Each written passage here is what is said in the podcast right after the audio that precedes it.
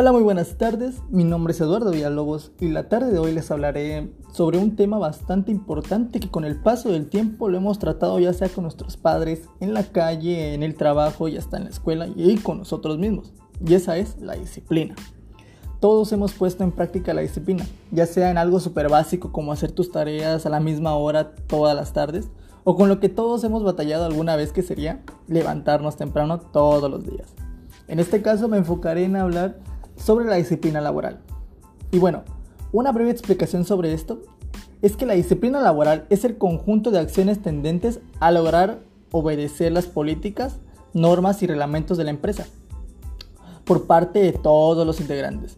Por lo que podemos ver es que todos los que hemos tenido algún trabajo sabemos que dentro de la empresa, al momento de seleccionar sus trabajadores, hace el esfuerzo por aquellos candidatos que mayores posibilidades tienen de adaptarse a su cultura. Sin embargo, en algunos casos se prestan comportamientos insatisfactorios, frente a los cuales es necesario actuar para garantizar la armonía y buena marcha de la organización. Básicamente, el propósito de las acciones disciplinarias es asegurar que, que el comportamiento y desempeño de los trabajadores se adjuntan a, los, ¿cómo se dice? a los lineamientos de la compañía.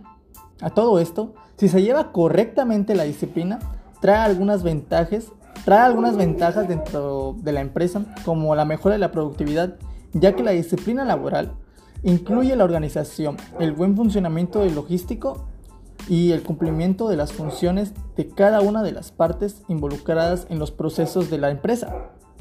La disciplina y el trabajo duro son dos de los pilares fundamentales de la productividad en el trabajo y su buena gestión desde el reglamento interno y su aplicación en práctica. Ayuda a prevenir conflictos laborales, en especial los que se refieren a las relaciones interpersonales dentro de la empresa. Debe dejarse en claro que la relación entre los trabajadores de la empresa deben atenerse a, a los profesional, perdón, medianamente a lo profesional, al menos dentro de las instalaciones, y que se debe mantener el buen comportamiento para garantizar la sana convivencia. Pero ojito, hay ciertas cosas que pueden traer problemas para una buena disciplina, ya sean problemas internos como la mala supervisión, eh, la, la sobrecarga de trabajos que es muy común que se den también en ocasiones, y que traen también con eso los malestares físicos. Eso es un verdadero problema dentro de una empresa. Se debe tener cuidado en ese punto de la de la, de la disciplina, perdón. Tengo entendido que en diferentes empresas toman cartas sobre diferentes clases de disciplinas, ya sea como la disciplina preventiva, que, la que, que es la que estudia el conjunto de las técnicas de procedimientos que tienen por objetivo eliminar o, o disminuir el riesgo de que se produzcan los accidentes de trabajo actualmente. Lo podemos ver mucho con lo que estamos viviendo hoy en día sobre el COVID-19. También está la disciplina progresiva que está para ayudar al empleado, al empleado a entender que existe un problema de rendimiento o de oportunidad de mejora. Y por último, pero menos importante, está la disciplina correctiva. Es posterior a la infracción y procura más que nada desalentar cualquier tipo de violación al régimen disciplinario en el futuro. Y bueno, en la actualidad, cuando se habla de la disciplina, pensamos muchos que es la obligación, es una obligación, o sea, mayormente lo tomamos como eso, que es una obligación, pero la disciplina se hizo para obligar. La disciplina, perdón, no se hizo para obligarlos, se hizo para hacernos crecer como pocos lo saben. Y bueno, espero que les haya gustado. Eh, esto sería todo de mi parte. Muchas gracias por prestarme atención. Yo soy José Villalobos y esto fue un gusto.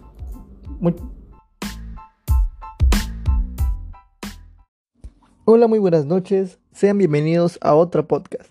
Mi nombre es Eduardo Villalobos y hoy hablaremos un poco de los temas que hemos estado tratando en este tercer parcial los cuales son el ciclo de vida familiar, la personalidad y las actitudes.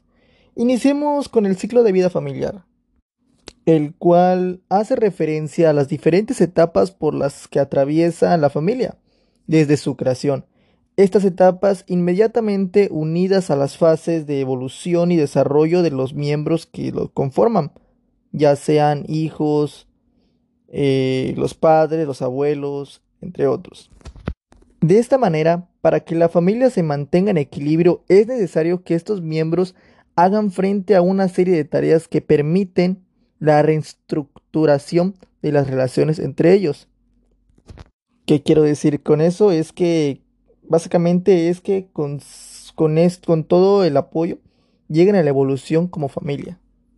Las etapas que se lleva el ciclo de vida familiar se empieza obviamente desde la soltería, desde la formación de la pareja. Luego pasaríamos a la conformación de la pareja estable, ya una relación, pongámosle, de unos seis años, ya a punto de casarse, ya casados, mejor dicho.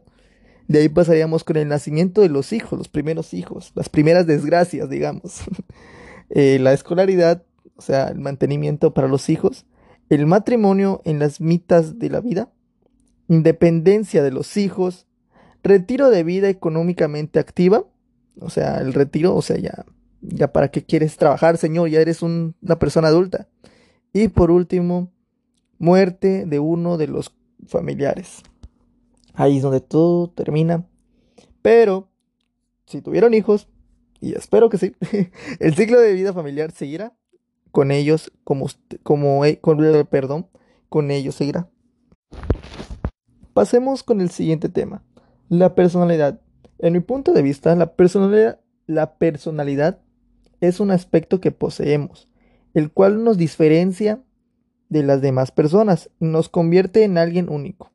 Por lo tanto, tiene un rol de importancia de desarrollo personal individuo.